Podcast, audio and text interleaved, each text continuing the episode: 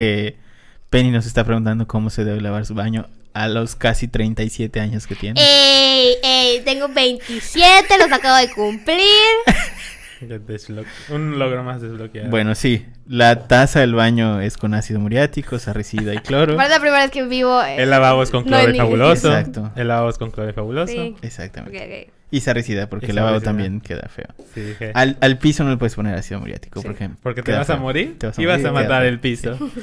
Así Bueno. es. ah. Después de estos consejos de amo de casa, creo que podemos empezar. Empecemos.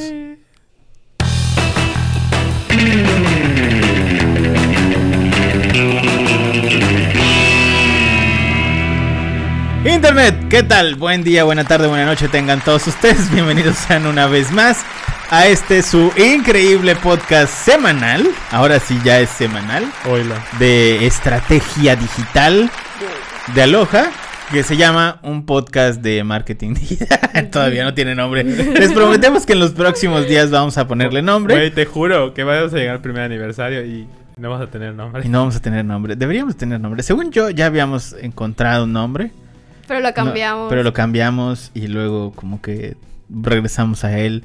Pero bueno, dentro de, pro- dentro de poco ya les tendremos alguna noticia específica y ya sobre el nombre del podcast. Por ahora, solo búsquenlo como Aloha, un podcast de marketing digital.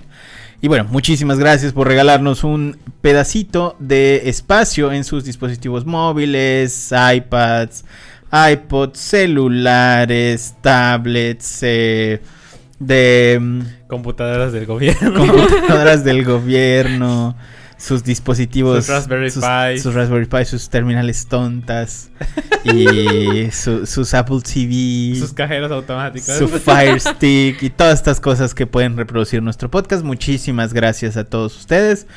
Y como todas las semanas ya saben la dinámica que cada vez es más especial el podcast, entonces este es súper especial. Este es creo que 16 veces más especial que el primer podcast porque vamos en un capítulo, creo que 16. ¿En qué capítulo iremos, señor Floor Manager, usted que sabe todo y controla todo por acá? Capítulo 18. 18, ahí está. Es el capítulo 18. 18 Oiga. capítulos que no tienen nombre. Y no tiene, no. 18, hace 18 semanas. Bueno, más, un poquito más porque tuvimos una pausa en que nos cambiamos. Pero, eh, bueno, eh, ya, ya- y todavía no tiene nombre, imagínense. Entonces, estamos muy comprometidos con el proyecto, eso sí. Estamos muy comprometidos con que ustedes aprendan y tengan la mejor experiencia al momento de escucharlos. Y bueno, de nuevo, la dinámica, este programa es todavía más especial que el anterior y así sucesivamente. Eh, como todas las semanas, tengo que presentar a mis co-hosts de este, de este increíble stream. Eh, a mi lado derecho, como siempre, Penny, ¿cómo estás? Hola, Internet. Pues una semana más termina lista para otro podcast. Regresando a la mesa del podcast después de unos días, semanas. Tiempo. Solo Ben entendió lo de co-host porque es gringa. Co-host. Co-host. Co-host Penny Herrera. Y a mi izquierda, igual como todas las semanas, eh, mi Mi querido chalán. compañero Miguel. Miguel, el- Chalán. Miguel, Miguel Chalán Galás. ¿Qué onda? Pues ¿Cómo bien, súper bien ya de vuelta luego de, de nuestro del intenso podcast de la semana pasada. Sí. Pero ya, ya estamos aquí. Pues, Intenso, muy intenso. muy Hay una historia ahí que no les podemos contar a menos que los asistentes nos digan que podemos contarla. Solo se, solo se, solo se, eh, se puede decir que es mejor historia que Crepúsculo. Sí, sí, sí, sí, no, es mucho más, mucho más intensa. No les podemos contar.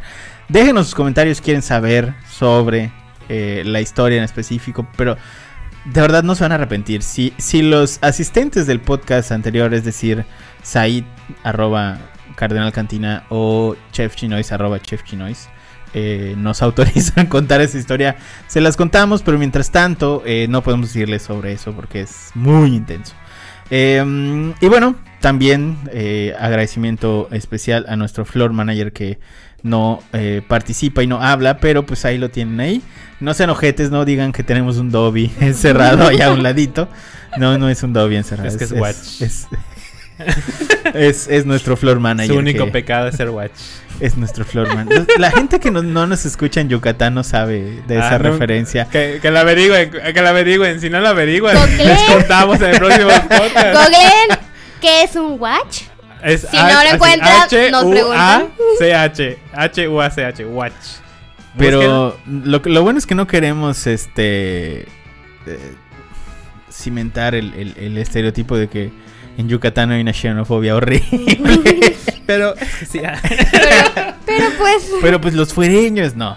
No, no, no, no. Este. eh, Pero ah, es, es como una costumbre interna y regionalizada. Y digo nada más como paréntesis. Este. conste que no estamos Que- a favor, pero. No, ajá. exactamente. Eh, Nada más es un, es un in- chiste interno, como es en un, todas las es un oficinas. chiste interno local donde eh, todos, todas las personas que son fuereñas, que no son de la península de Yucatán, llámese Campeche, Que son de, y no más que nada que sean del centro del país. Se del centro del país. Según yo, el o sea, si no eres de la península, eres, o sea, y no eres tabasqueño, No, o porque, campechano. Ah, porque si eres, ajá, si eres campechano, pues es campechano. Eres campechano, Hace las, cosas, hace las cosas al revés. Haz- Si eres tabasqueño, eres pues, madroso. Ajá, y traes un machete Y el un brazo, machete. Si eres cosas. chapaneco, igual, allí haces tortas de pastor. Pero si eres del centro del país, eres watch. Bueno, entonces, eh, normalmente acá, pues le- les, dicen watch a las personas que son del centro del país para arriba. Eh, seguramente hay una connotación horrible de eso y no deberíamos repetirlo.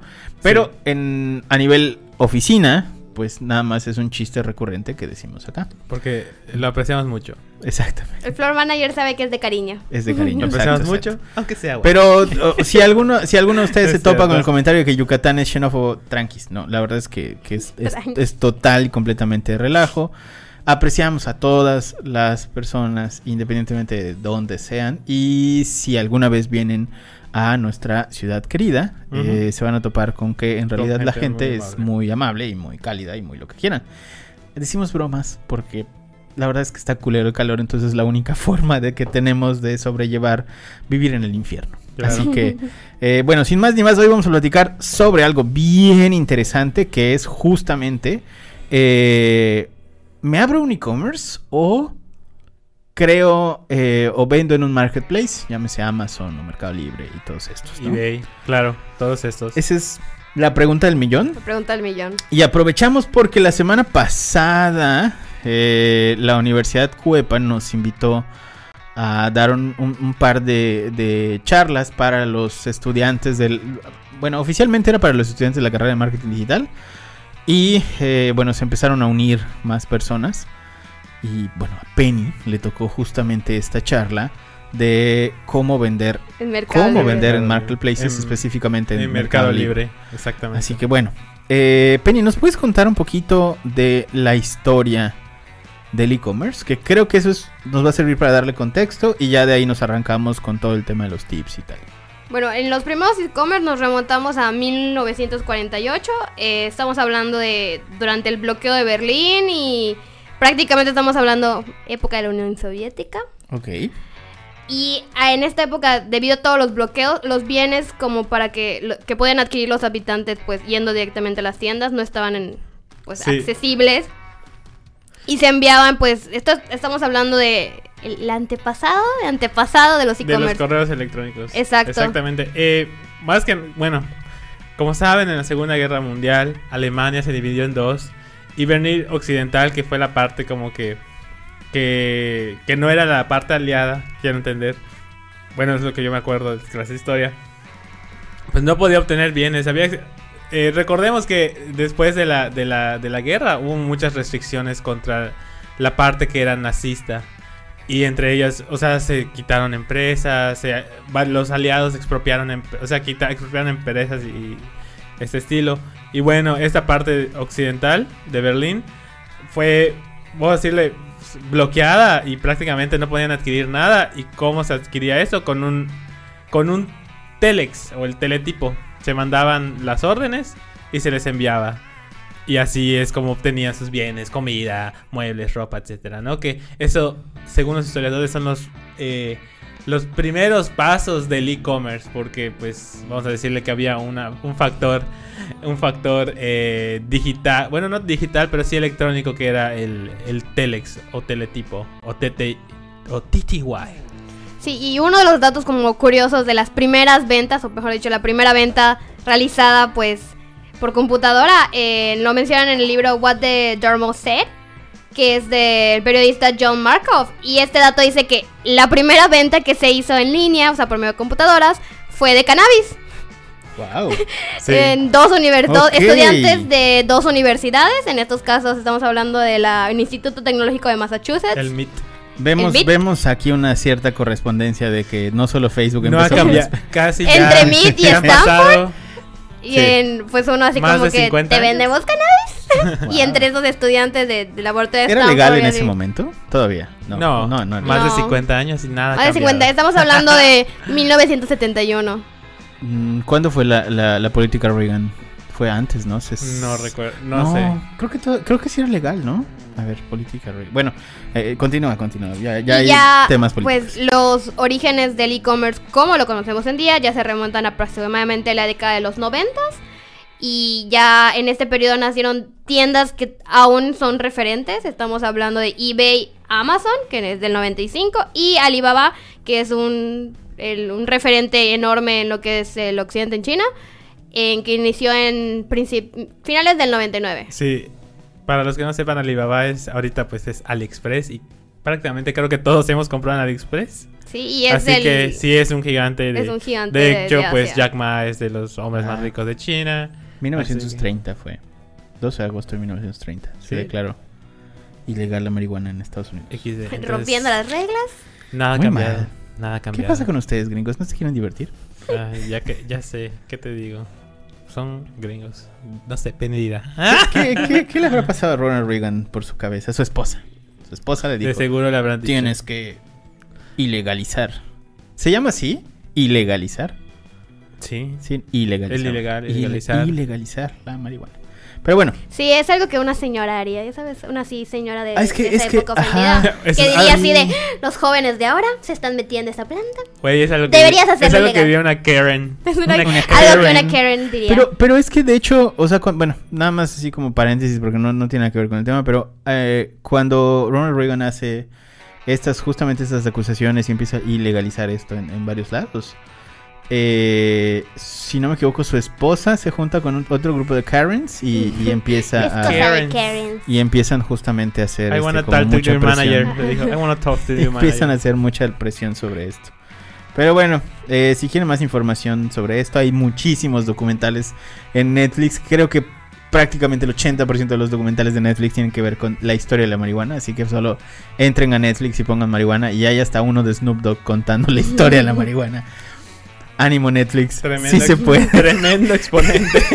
sí se puede, chavos. Tremendo exponente. Bueno, y aprovechando esto también, eh, si quieren darse una vuelta por el podcast stream en YouTube de Snoop Dogg, habla, a pesar de que esté así como medio dañado, habla mucho sobre temas Medio. interesantes de, de la legaliz- legalización de drogas en general, ¿no? De la marihuanización de la legalihuana. Sí, sí, sí, sí. Yo, yo no sabía eh, hasta hace poco porque alguien me puso esa canción y yo eh, hubiera preferido retroceder en el tiempo que volverla a escuchar, eh, que Snoop Dogg tocó con Los Ángeles Azules, una cosa así, ¿no?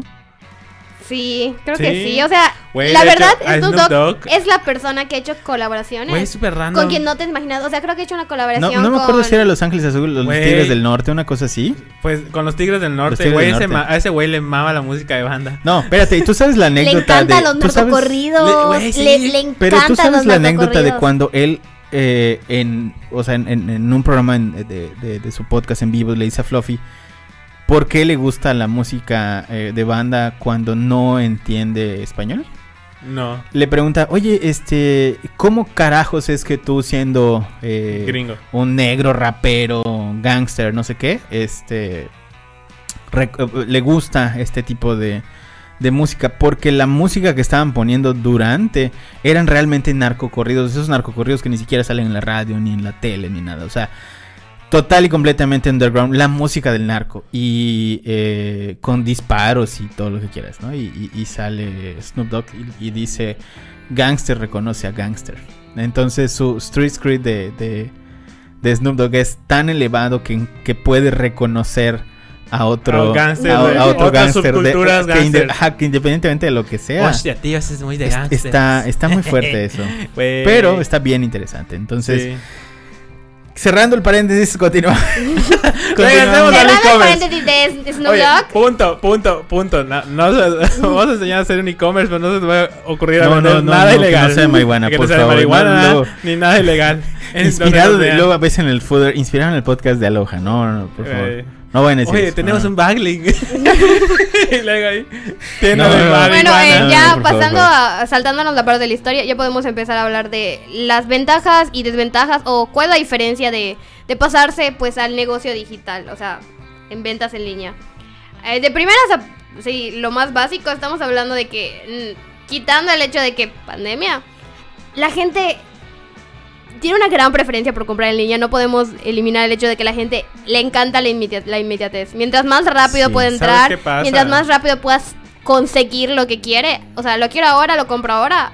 Y con las ventas en línea, el, el contar con un e-commerce o tener pues alguna cuenta en un marketplace y poder tener esa facilidad de que los clientes puedan entrar y consumir en el momento en que lo quieren, Sí. El- es algo que cambia el juego de las ventas. Eso que No, me... y, y- y, perdón, off topic. Eh, también, también hay un tema acá eh, bien interesante. Que creo que muchas empresas están viendo un boom de cosas que antes no pasaban. Es decir, muchas, es- muchas empresas ahorita en, en- en pandemia tenían e-commerce. Pero estaba ahí, es como, ah, como de, pues ah, está ya. Mi, ex, mi Tengo mi, ajá, tengo página, ¿no? Sí. Tengo, tengo mi página de internet y ahí puedo vender algo.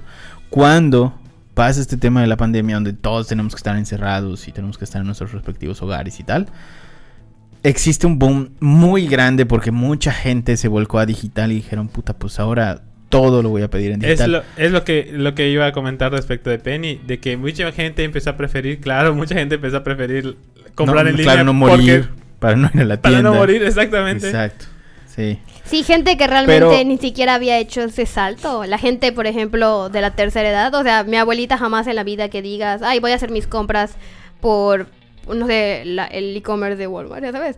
Y de Mm. repente así de que ma- marcándome así de, ¿cómo puedo registrar mi tarjeta? Quiero pedir mi super porque no quiero ir. De Y, o mi tía tampoco quería ir porque cuando estaba así muy fuerte. Y así de que, ¿cómo podemos pedir el super internet? Y yo así, ah, dame tu tarjeta de abuelita, te pido el super y, De veo hecho. que le entregan a tu casa. Exactamente. Sí, o sea, yo, eh, vaya, nada más como comentario personal, yo llegué al punto donde dije, revisé todos los, los servicios de, de entrega a domicilio, que no tiene nada que ver con un e-commerce. Revisé todos los servicios de entrega a domicilio y el único que por un tema costo-beneficio valía la pena era Corner Shop a nivel local. Eh, que ellos te cobran creo que 90 pesos al mes y es todos los envíos que quieras a partir de 500 pesos.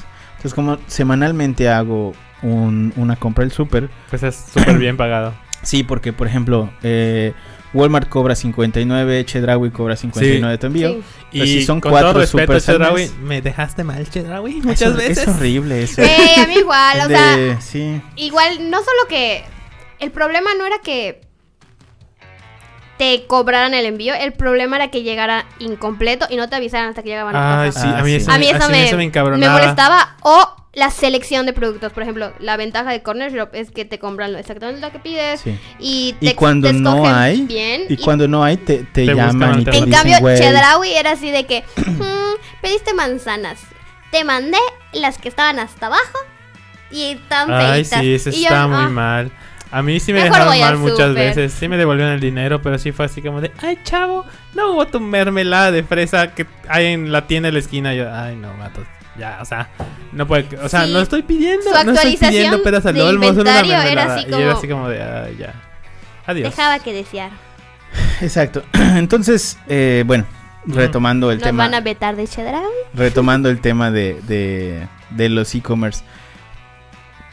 Si se dan cuenta, o sea, si históricamente pudiéramos trazar el tema del crecimiento en el e-commerce, verán que incluso durante recesiones el e-commerce crece. Porque es esta industria donde abaratas muchos temas de costos, es decir, pues algunos temas de costos operativos, rentas y tal. Y algunos sueldos, o sea, no tienes este empleado que tiene que estar en el mostrador, eh, suponiendo que tuvieras a dos o tres que estuvieran en el mostrador porque tienes que mostrar los productos y platicar sobre ellos y tal. En tu e-commerce, pues realmente solo necesitas la persona que va a despachar el producto, que vea cuál es y que lo va a despachar. Y vaya, si es más grande, pues obviamente el tema de almacenamiento y todo esto. Pero, eh, pues no, no, o sea, no hay comparativa entre el tema de retail, que son las tiendas físicas, e e-commerce. No hay manera que pueda el retail competir contra que el e-commerce siga creciendo.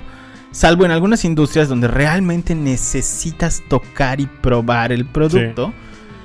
Que incluso muchas de ellas que todos pensábamos, oye, esto no va a funcionar. Como por ejemplo la industria de la, de la ropa que decías, güey, la gente necesita tocar físicamente la tela. Dejó de pasar, simplemente compren en línea ahora. Pero, por ejemplo, industrias que todavía no, no han llegado a ese punto de, eh, de que la experiencia la puedan pasar completa e-commerce, pudiera ser los autos, Sí, eh, que paulatinamente se empieza a... con eh, eso de... que, que empiezan a modernizar, por ejemplo, Tesla ya puedes comprar tu auto total y completamente en línea. Recientemente vi que en México Peugeot lanzó su, su tienda en línea, Sí. Pero es como que apartar, para apartar el coche. Si lo configura, lo apartas y ya luego como que lo pruebas y cosas así. Exacto, por ejemplo, me acuerdo que Volkswagen cuando lanzó su última línea de bochos, eh, Al New Beetle, que cuando- lo vendieron en línea. Lo vendieron en línea y dijeron, este, este ya es la última línea, es la edición especial, ya no vamos a volver a, la- a- a venderlo. Y lo empezaron a vender incluso por Amazon. en o sea, tú- Amazon. tú Está, a está chido porque lo- te lo mandan una cajota, Sí, güey, así yo. está bien divertido eso, pero poco a poco se empieza a modernizar este tema. ¿Con qué productos de esas líneas sí pasa? Con productos que ya son exageradamente probados, como por ejemplo los Tesla. O sea, si tú vas a YouTube, hay N cantidad de YouTubers probando un Tesla, entonces ya es como más fácil entender por qué lo puedes comprar. Claro. ¿no? Pero, por ejemplo, seguramente no hay tantos YouTubers pro- probando un Mazda, ¿no? O Sí. un Suru, o un lo que sea. Es que, que- Eh, ¿sabes? Creo no que, sé nada de coches, que, nota, la, ¿verdad? que le ayuda a, a Tesla. Que de por sí Tesla es una empresa nacida Claro. en la era digital. O sea, recordemos Volkswagen, Mazda, todos esos, vamos a decirle sin ofender, dinosaurios de la industria de auto- automotriz. Pues nacieron así, puta, hace 100 años y obviamente tiene un modelo de negocio que no había cambiado hasta hace últimos 5 años, como por ejemplo en Tesla, ¿no? Que el configurador de Tesla que es de, quiero mis asientos así, quiero el color así, quiero el motor este, quiero el modo Ludacruz, quiero, o sea, que lo puedes hacer en línea ya, porque esa es la experiencia Tesla, o sea, Tesla nace en esta época reciente donde es con unos clics ya tienes el auto, ¿no? Exactamente, sí. Ahora, eh, dicho esto, por el tema de e-commerce, em, ¿cuáles son las... Vaya, sí, ya, ya mencionamos algunas, pero eh, si tuviéramos que englobarlas, ¿cuáles serían las ventajas de tener un e-commerce? La primera creo que pues la más obvia, no hay limitaciones geográficas.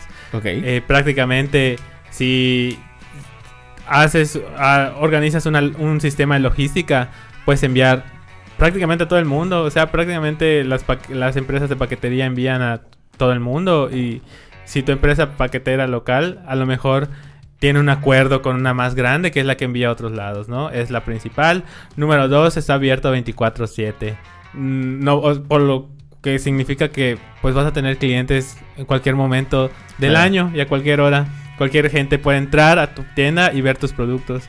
Prácticamente es otra oportunidad. Junto con eso la amplitud de, au- de audiencia. Tal vez tu empresa esté enfocada, no sé, en México, por ejemplo. Pero con el poder de Google, Internet, etcétera, buscadores, Claro. Pues puede ser que alguien de, no sé, vamos a decirle, de España, vea tu producto y diga, no, pues me interesa. Que diga, tío, me interesa este objeto. Y lo compre. Ok. Y ya sabes. Y oportunidad de crecimiento, definitivamente hay enormes oportunidades de crecimiento en una tienda en línea. Sobre todo porque hay diversas formas de, por ejemplo, si llegas a un punto crecer tanto que necesitas tener mayor inventario, hay empresas que se dedican a eso, o arrendarte lugares, o, o- o etce- etcétera, ¿no? Eh, por unas, al- yo en mi parte personal creo de no gastas en unas cosas, por ejemplo, si tú eres meramente online, no gastas en un local, Claro. pero sí puedes invertir en no voy a rentar En o comprar una bodega. bodega. Exactamente. Y inversión a largo plazo, definitivamente. Exacto, a tener un e-commerce es una oportunidad de crecimiento para una empresa. Incluso, o sea, empezar con un e-commerce y ir vendiendo cada vez más, ampliar tu pues tu, de- tu demográfico de a las personas a las que puedes llegar y entonces ir creciendo tu negocio ir aumentando la variedad de productos, o sea, las Claro. posibilidades de ir creciendo en diferentes aspectos tu negocio están muy abiertas Sí. cuando se tiene un e-commerce. Sí. Tam-. También este tema de, de inversión a largo plazo quiere decir que en digital el posicionamiento que logres con, con respecto a tus productos y tus clientes y tal es muy difícil que lo pierdas. Sí. Cosa que sí pasa con el tema físico, es decir, con, un- con, con tiendas estás sujeto a eh, si hay un desastre natural, Cierras la tienda. cierras la tienda. Si tienes algún problema con el casero, cierras la, La tienda. tienda. Si Que no te pasó mudas. algo O por ejemplo, te mudas y. Ah, ya no está acá la tienda. Exactamente. Ya, ya, pues ya no voy. Y además hay muchos otros factores externos, como por ejemplo si abren un supermercado cerca o un, eh, alguna plaza cerca Sí. que tienen tiendas más grandes que la tuya cerca. O sea, está... e- Es un tema ahí que, que realmente no puedes controlar tanto. Cosa que en digital, si tú invertiste, por ejemplo, en temas como SEO, eh, en, en ads, tienes una base de datos de usuarios, eh, tienes un sistema, por ejemplo, de, de carritos perdidos o algún sistema de... nosotros le llamamos deleite en el aspecto de estrategia digital, o sea, cuando ya te compraron, ¿qué vas a hacer para que tengas un upsale o una recompra más a futuro? Hablando del tema de empresas business to, to customers, Customers. ¿no? O sea, que venden productos tal cual. Eh, en digital, tú puedes lograr hacer todo esto, tener una inversión, porque vaya, es una inversión que tienes que hacer, que no se pierde a futuro, cosa que en Sí. físico pues no pasa. De hecho. Ahora, no todo, obviamente, es eh, pues miel sobre hojuelas Claro. con respecto a esto. Sí. Entonces, si hablamos de desventajas, mi querida Penny, ¿cuáles serían? Penny en su, en su- En su trance, en su trance buscando cómo limpiar el baño. No, eh, perdón, se atoró esta cosa. Eh, desventajas, obviamente hay una disminución del contacto con las personas. De- estamos hablando de internet, hay una disminución del trato de, de, o sea, directo con las personas. Hay un gran miedo al fraude, más por las generaciones más grandes y creo que por las generaciones jóvenes hay, hay un miedo de hackeo de tus datos, o sea, de que te hagan Sí. phishing, de que te clonen la tarjeta, de que... Wow, son muchas cosas que Sí, te pueden o pasar. sea, hay muchas cosas eh, en el sentido de que eso hace que pierda la confianza el usuario. Creo que lo- sobre todo, ¿sabes dónde pasa esto con los early adopters? De que, no, pues es que me van a robar mi tarjeta o escuché que fulanita compró en tal lado sí. y, y pues le, le, des- le, le vaciaron su cuenta. Sí, es más Hay como que esa una- cuestión. Hay un proceso creo que más complicado de desarrollar esa relación de confianza que es cuando es en, en persona, o sea, cuando está- vas a una tienda y un vendedor es agradable, hay esa conexión humana. Exactamente. Es más fácil que una persona diga, ah, toma mi tarjeta, sí, lo compro, me convenciste. Como A que- la relación que hay cuando entras a una página por primera vez y no sabes la seguridad que hay en ese intercambio de te estoy dando mi dinero, te estoy dando mis datos privados, ¿qué vas a hacer con ellos? Sí, regresando, creo que Pero, Otra vez. ojo, pero la diferencia es, si bien es un poco más complicado en digital, en digital, cuando, porque en digital puedes hacer A-B test, en la vida diaria es un poco complicado hacer un A-B test. En digital tú puedes mostrar como diferentes, eh, puedes mostrar diferentes pantallas a diferentes usuarios cuando entren a tu sitio para saber cuál tiene mejores conversiones.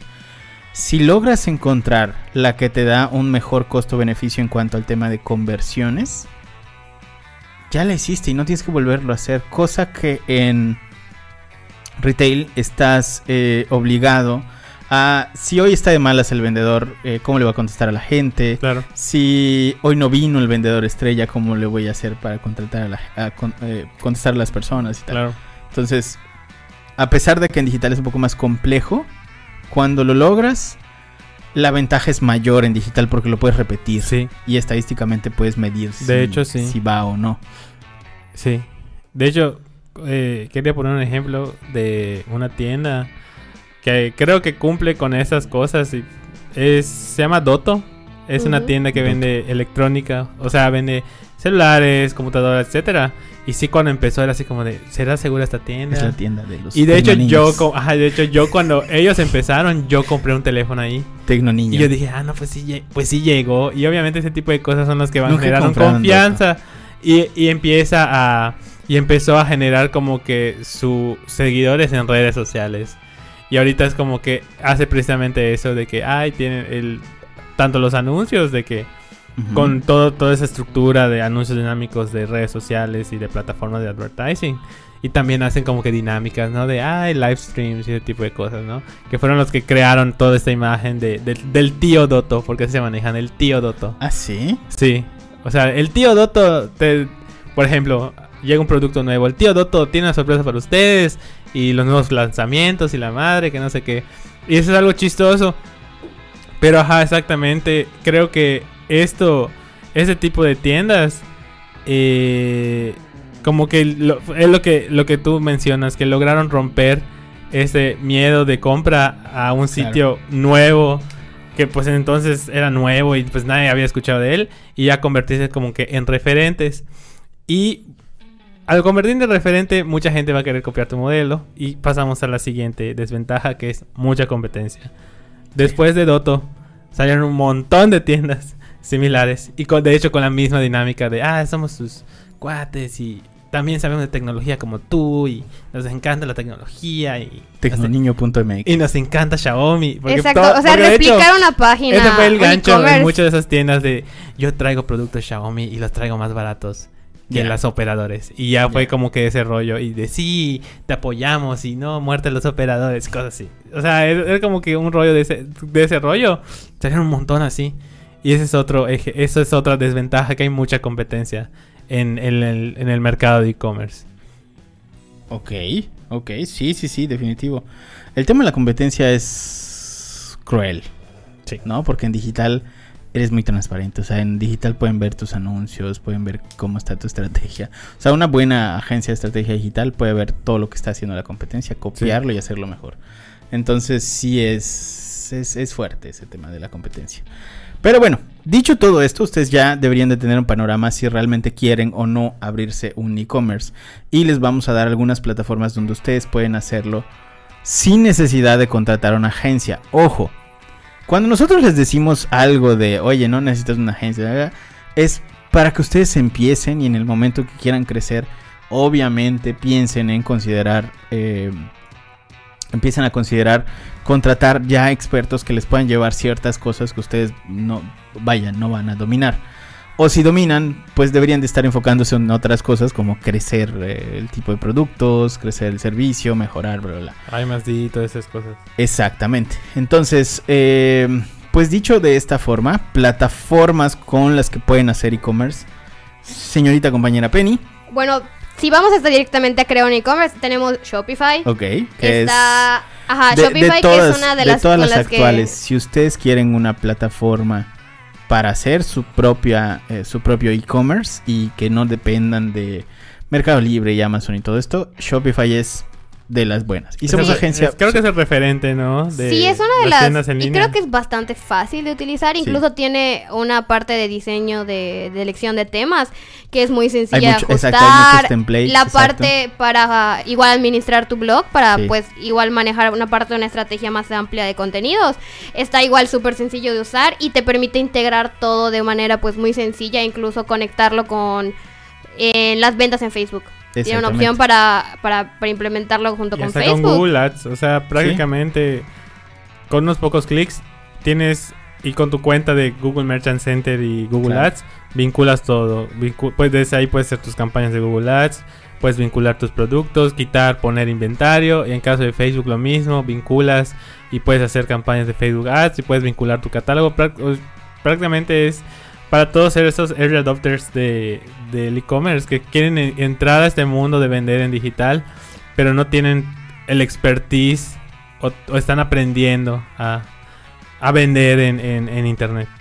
Sí, igual tenemos tienda nube, que igual te da la opción de desarrollar tu propia tienda. Y igual está Wix. Que Igual Wix, Squarespace. Que Wix se promociona mucho como crea tu propio sitio, crea tu propio sitio, pero igual tienen la opción de implementarlo como, como Un e-commerce. Como un e-commerce. Y a eso igual podemos sumar eh, Squarespace, que es otro CMS igual muy famoso y muy publicitado. Sí. Que en el cual puedes hacer igual una tienda en línea en forma. Si no me equivoco, hasta en WordPress puedes implementar los, un Sí. e-commerce. El, el único detalle de WordPress es que sí tienes que tener algunos conocimientos técnicos. Sí, es más Si no los tienen, la verdad sí les diría que de una vez se vayan a Shopify porque incluso el soporte en Shopify eh, está como bastante bueno en el sentido de que prácticamente te ayudan a hacer todo. Entonces Shopify les podría servir. Si ustedes ya no quieren pasar por hacerlo ustedes mismos, eh, pueden buscar agencias partners, hola, eh, y nos pueden decir a nosotros que les desarrollamos algo. Sí. Pero, pues prácticamente el- el- con estas plataformas ustedes pueden empezar y pueden empezar a tener sus primeras ventas en línea porque la verdad es que está bastante simple y no tendrían como, como tanto, tanto rollo. Ahora, por otro lado, si quieren pasar de tienda en línea, es decir, de un e-commerce, y dicen, sabes que yo no, no quiero tener algo mío, quiero empezar vendiendo en las plataformas de otros, sumándome a las plataformas de otros, que está muy bien, nada más tomen en cuenta que hay un eh, tema de porcentajes que les van a estar cobrando. Vaya, Exacto, si, para si eso lo hay- consideran, Hay varios marketplaces. no deberían tener problema. Y para esos, ¿cuáles tenemos? De Marketplace, incluso puedes empezar con Facebook Marketplace, está eBay, está Mercado Libre, que es la de las principales en lo que, en lo que, en lo que va de Latinoamérica, Amazon, Alibaba, AliExpress, que te permite igual, eh, o sea, poder... Incluso AliExpress ya tiene la opción de tener tu tienda oficial, igual que en Mercado Libre, Sí. con los Mercado Shops. Entonces, ¿qué es la diferencia a Shopify? Por ejemplo, la diferencia es que con Shopify tú vas a desarrollar tu tienda, pero hay una administración diferente y pa- se paga una mensualidad pues, o anualidad por el soporte. Cuando estás vendiendo en un marketplace que, que, que- que son el intermediario, como decía Sanshiro, hay un cobro de porcentajes que se lleva a la tienda dependiendo del tipo de venta, dependiendo de la tienda, de lo que estés vendiendo, o sea, qué tipo de producto, que te van a cobrar, sí, porque sí. Y Claro. pues es por venta ahora con el nuevo impuestos de, IS, eh, de IVA y de ISR que se están cobrando, pues incluso hay una reducción más grande, entonces hay un porcentaje de ganancia pues menor.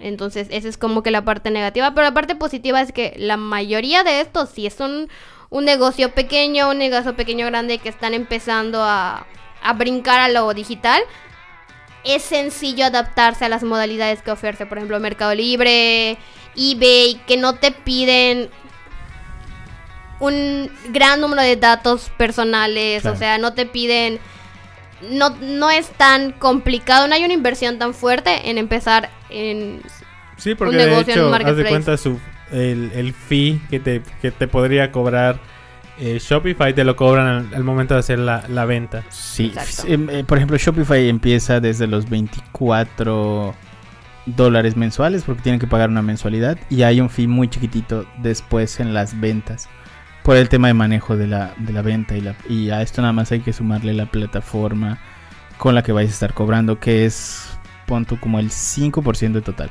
O sea, si utilizan Conecta y Shopify, que es Conecta es la plataforma de cargos, Shopify es la plataforma eh, del e-commerce. Eh, si no me equivoco, Conecta cobra el 1% y, y- y- perdón, eh, Shopify cobra el 1% y Conecta creo que el 4%. Entonces más o menos estaríamos hablando de un 5% sobre el valor de la venta. Claro. Ahora, Mercado Libre y todas las otras plataformas creo que cobran hasta un 20%. ¿Estoy bien? hasta aproximadamente del 8% a lo más alto, ahorita creo que sí ya está casi llegando al 20%, dependiendo, o sea, te vendes una televisión o vendes Claro. un auto, porque ya puedes vender autos en Mercado Libre.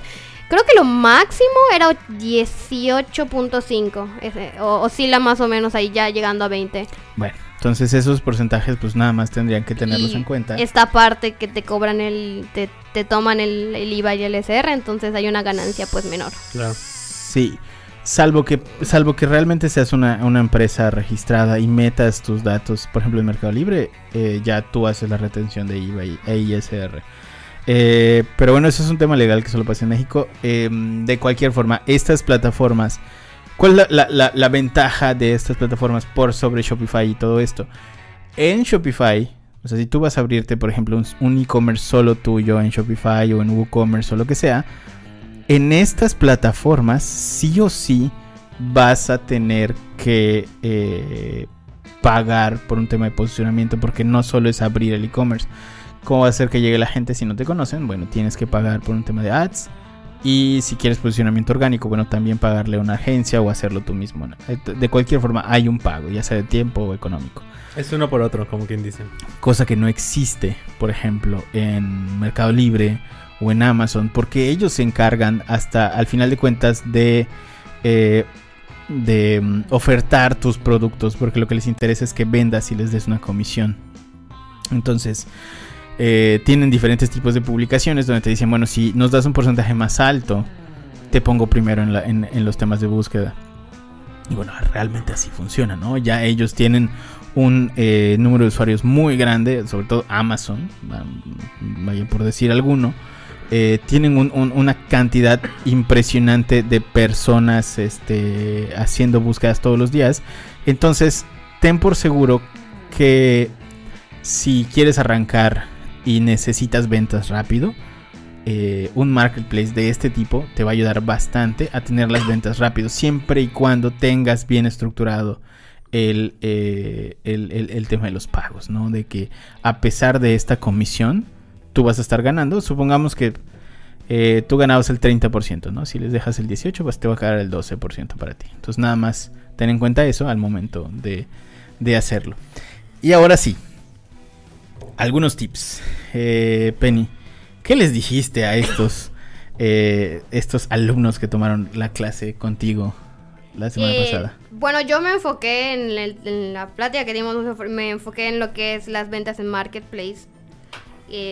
específicamente en la plataforma del Mercado Libre, pero hay algunos tips básicos, por ejemplo, investigar la competencia. Si vas a empezar en un marketplace o vas a desarrollar desde otro tipo de plataforma, cómo se están ofertando, si estás, más si estás vendiendo algo bastante genérico, cómo están colocando descripciones, cómo están colocando títulos, en cómo están sus URLs, qué tipo de imágenes están utilizando. Estamos hablando de, de que qué está ofreciendo la competencia y ofrecer lo mismo o incluso mejor porque es para resaltar. En tus primeras ventas definitivamente tienes que vender al costo y asumir ese, ese peso de, de, inversión como empresa. Porque si no, no te va a resultar esa, crear esa relación de inicio de confianza con el cliente para que empiecen a comprar en tus, o sea, tus productos si ya tienen confianza en otro sitio que ofrece lo mismo. Otro punto que me parece importante es la calidad de las fotografías y video. Invierte, incluso si es con celular, invierte en la fotografía y en el video. ¿Por qué? Porque es lo primero que va a ver la gente realmente.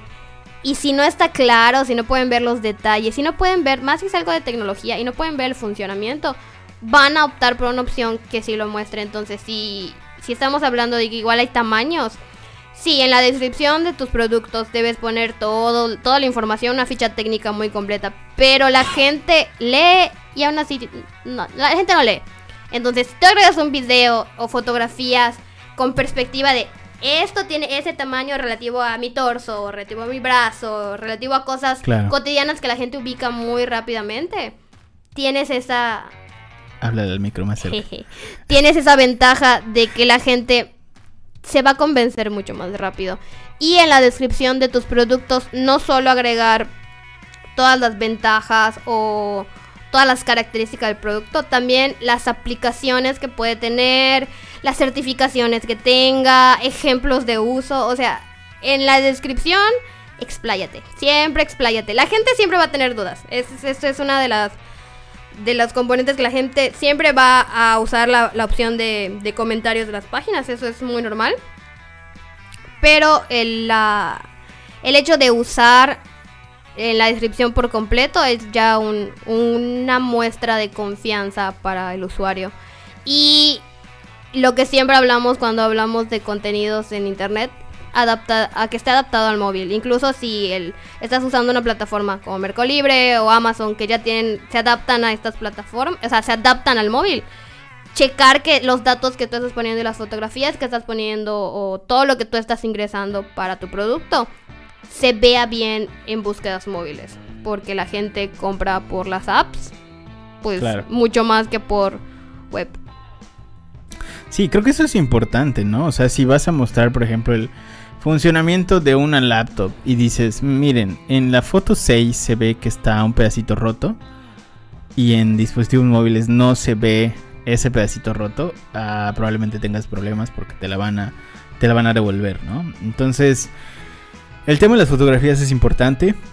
El tema de la descripción de contenidos es bastante importante.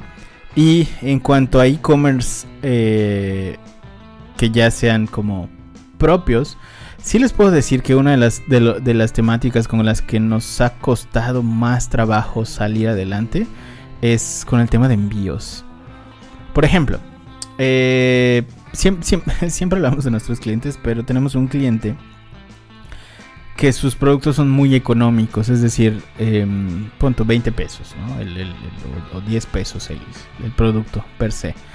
La gente no tiene por qué comprar dos productos, normalmente no compran dos productos de este tipo por el giro del producto. Y entonces el tema del envío, que el envío son de al menos 150 pesos, o sea, de menos vas a tener que pagar 150 pesos por un envío es muy complicado hacer eh, que la gente compre un producto de estos. Entonces lo que hemos estado tratando de hacer es englobar en un paquete eh, específico varios productos para que la gente empiece a comprar el paquete y ya el envío se, le se les haga como no hay problema o incluir el envío en esos paquetes, ¿no? Entonces este tema del envío es, es ahí algo em, que todavía no se ha podido como, eh, como psicológicamente eh, dar el paso más allá.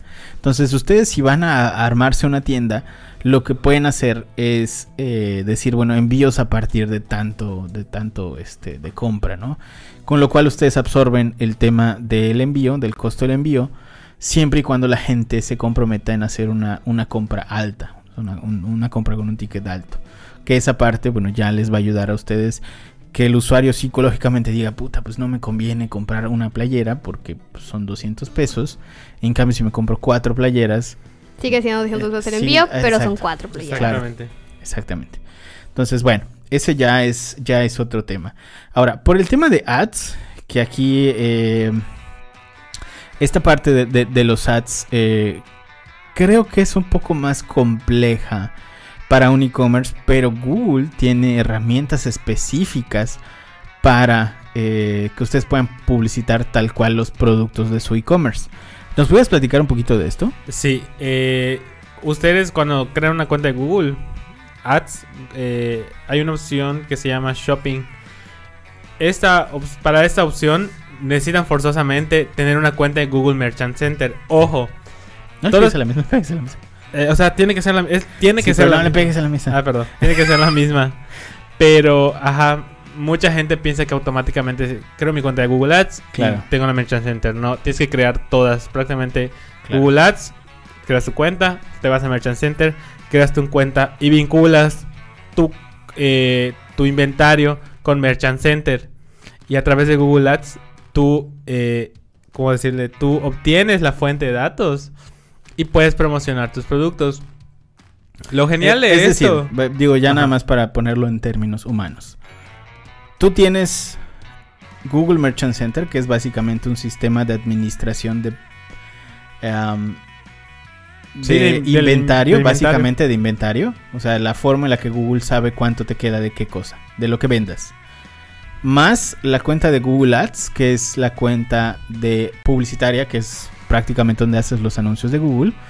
Y tu plataforma, o sea, ya sea tu e-commerce con WooCommerce, Wix, eh, Shopify, bla, bla, bla. En tu e-commerce, tú vas a tener un, eh, digamos que un enlace con el cual tú, vaya, con, este, con este enlace se lo das a Google Merchant Center y Google jala la base de datos de tus productos que se actualiza en tiempo real, por ejemplo en el caso de Shopify. Entonces, con eso ya, ya le dices a Google, oye, tengo dos peras, tres manzanas, cuatro tomates. Entonces, bueno, ya Google digamos que tiene tu base de datos de productos en la plataforma de administración de inventarios que es Google Merchant Center. Luego esto lo conectas con la cuenta publicitaria y Google automáticamente oferta los productos que encuentre en tu base de datos con tu campaña publicitaria. Exactamente, la opción que siempre, que yo les recomiendo y pues siempre utilicen para mostrar sus productos es la hacer una campaña de shopping. Claro. Eh, de hecho, la, para la campaña de shopping no tienen que configurar ni keywords ni nada, solo tienen que configurar la parte de, de, de ubicación, o sea, a qué, en qué ubicaciones, en qué país, estado, región, ciudad, etcétera, quieren que se muestren esos anuncios. Y automáticamente Google extrae eh, las keywords eh, del sitio web, de tu de tu de tu e-commerce.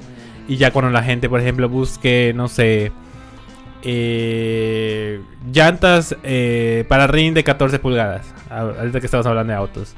Y si tu e-commerce ofrece llantas para rines de 14 pulgadas, va a aparecer tu producto junto a otros eh, productos que estén que se estén eh, ofertando a través de Google Ads.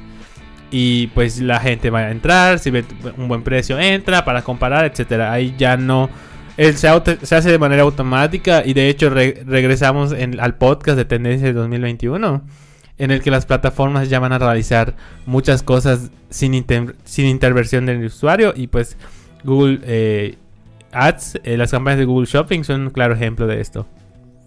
Bueno, nos quedan escasos 10 minutos, ya nos avisó nuestro floor manager. Algo con lo que quieran dejar ustedes a los usuarios que están empezando a abrir un e-commerce, Penny. Eh, primero, eh, no tengan miedo de experimentar con los formatos, con el diseño, pero así como van a experimentar con tal vez formatos, diseño, imagen, vean que siempre sea amigable con el usuario. O sea, nadie va a, a querer entrar a un sitio si los colores son estridentes, si las letras no se pueden leer, si no puedo Claro. ver las imágenes. O sea, Sobre todo todo, que si siempre tarda en cargar. Exacto, los tiempos de carga son esenciales. La gente, como mencionamos al principio, quiere inmediatez, más cuando está en internet. Si no cargas, si no se ven, eh, no están optimizadas las imágenes, los videos, se va a desanimar la, la gente y pues no va a consumir, se va a salir de la página y ahí perdiste una oportunidad. La conexión entre sitios. Siempre es bueno tener un blog. Mejor si está conectado a tu sitio, porque puedes ahí desarrollar una estrategia pues más amplia y empezar a traer tráfico orgánico que le interese posiblemente tu producto. Pero también las redes sociales tal vez no sean la mejor opción para vender. No, no te sirven para vender. Pero pueden servirte para hacer branding y llamar la atención de gente que tal vez, posiblemente, quiera comprar tu producto. Entonces es una manera de reforzar la imagen, de dar confianza, o sea, porque si tú ves un sitio y ni siquiera tiene Instagram, dices, güey, ahí, ahí no hay dinero, eso está feo, no les creo, seguro es falso, Claro. y no vas a comprar en ese sitio. Entonces, eh, tener esa conexión entre tus perfiles de redes sociales, entre tu blog y pues mostrar que es confiable. Exactamente. Claro. Mikey, ¿algo con el que quieras dejar a los usuarios antes de irnos? Pues por mi parte, A los lo mi- lo- Podo escuchas. A los podescuchas. Pues eh, para empezar, eh, retomo lo que dice Penny, arriesguense a migrar a digital, experimentar en digital, porque es una fuente más para exponer sus productos y pues también una fuente más de la que pueden generar ingresos. Pues como sabrán, si han sido fieles escuchas de este podcast, yo soy el encargado de campañas de pago por clic de los clientes de Aloha y pues sí, arriesguense a invertir en Google Ads. Es- eh, recuerden que en Google, Ads- no tanto en Google Ads, sino en plataformas de advertising en general, ¿no? Que les va a dar un impulso. Si por ejemplo tienen una buena estrategia SEO, Claro. Pero quieren tener más ingresos, si hay una cuestión de inversión. Siempre es como en todo negocio. Ok, tal vez no van a invertir, no sé, en lonas, utilería, papelería, pero sí, Sí. pueden invertir ese dinero en Google Ads. Y de hecho hay campañas muy económicas de Google Ads. eh, de Google Ads, perdón, Google Ads, Facebook Ads y demás plataformas de advertising Exacto. para que ustedes puedan impulsar sus, sus marcas y negocios. Am, yo les voy a dejar un consejo bien importante en cuanto al, a, a ustedes que quieren abrir un e-commerce propio. Me acuerdo que hace como 5 o 6 años estaba en una comida donde estaba Ulrich, que le mando un saludo. Ulrich es el director de Linio México. No, Linio en general, creo. O México. No estoy muy seguro, pero es el director. Eh, estábamos comiendo y, y- uno de los comentarios que hizo Ulrich fue justamente decirnos, porque era una comida de como emprendedores, ¿no? Entonces, este, qué, horrible que nos llevan así, ¿no? Pero estábamos comiendo todos y Ulrich dice, bueno, una de las cosas que nosotros, nosotros hicimos publicidad porque teníamos dinero para quemar, o sea, es decir, habían recibido un- una inversión y necesitaban gastar el dinero. Entonces la forma en la que ellos hicieron publicidad es en todos putos lados. Tan es así que empezaron a hacer publicidad en las tapas de Nutella a nivel eh, nacional. Y en las tapas de Nutella tenían este descuentos y este tipo de cosas. Nos comenta que una de los puntos o de las conclusiones a las que llegaron es que realmente les convenía más invertir en realizar A-B test en su propio sitio para saber qué tipo o qué versión o qué diseño del portal les traía más conversiones. Entonces, eh, lo que ellos habían encontrado, por ejemplo, era que un sitio con la portada sobrecargada de fotografías y precios le daba la impresión al usuario de que era un sitio muy muy grande y que ahí iban a encontrar todo lo que estaban buscando. Y esto les traía más conversiones a ellos. Entonces, eh, pues mi recomendación a todos ustedes es, si van a invertir dinero, empiecen a experimentar con algunos ejercicios de este tipo en digital.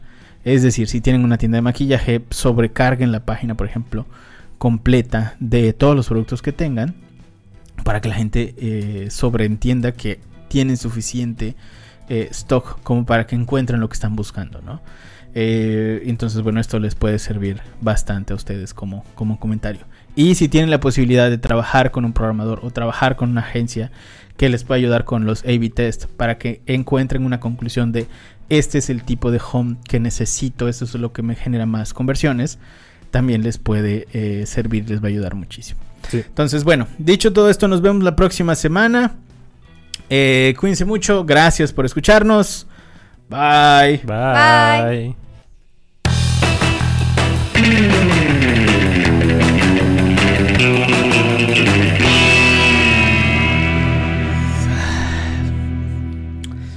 Bueno, ¿encontraste cómo lavar tu baño? Pues sí, pero en el proceso em, Tu tía ya compró bloqueé mi cuenta de Nicolas. Afora ¿Cómo Ay, bloqueaste tu cuenta? porque no me acordaba de la contraseña y la puse muchas veces mal.